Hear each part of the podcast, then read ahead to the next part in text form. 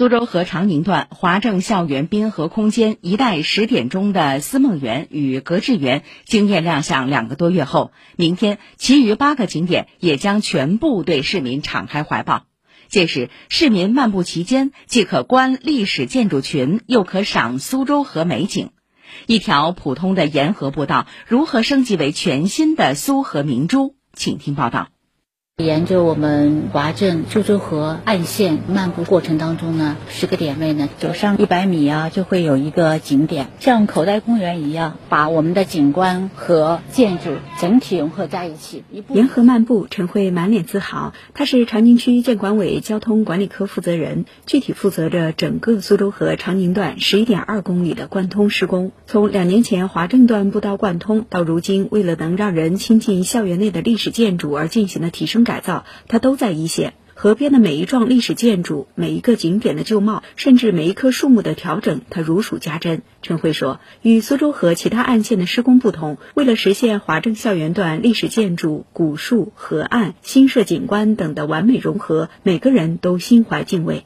每一个人进入这个团队，他们都会有一些，我喜欢用‘敬畏’两个字来对待这个项目，给这个不一样的工程刻上一个不一样的标牌。”于是，力保建筑修缮时才会使用的水墨式工艺被用于全部九百米长防汛墙。历时一个多月的反复研究后，屹立苏州河边一百二十多年的古银杏和身边的三棵水杉伙伴原地保留，成了九号景点银杏院。站在依然生命力旺盛的大树下，项目施工总监袁嘉玲感慨：“古树在，景观就在。”为了这棵树，我们这一大片区域的所有的原来的方案全部做了调整。原来我们准备还是铺弹格石的，考虑到大面积的冻土嘛，会影响到它的生长，所以我们这边都不动了，最多就是帮它铺了一条排水沟。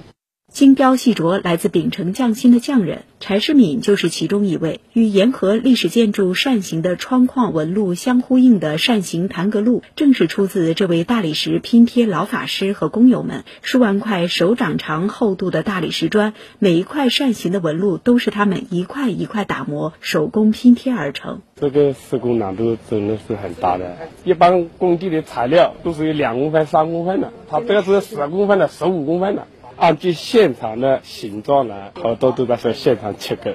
纯手工的痕迹在九百米岸线上处处可见。一带十点钟面积最大的桃李园内，三十多米长波浪造型的木质座椅上，尺寸弧度不一的上千条木板都是人工打磨安装。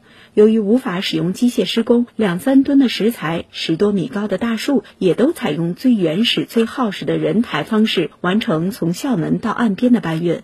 中秋假期，现场依然一片忙碌，擦拭扶手、微调标识、修剪绿植，在建设者眼里，没有一个细节可以被将就。而浸满自己汗水的这段滨河空间，也早已列入与家人朋友一起打卡的新地标。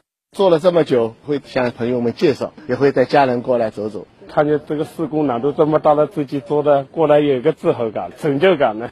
以上由记者李雪梅报道。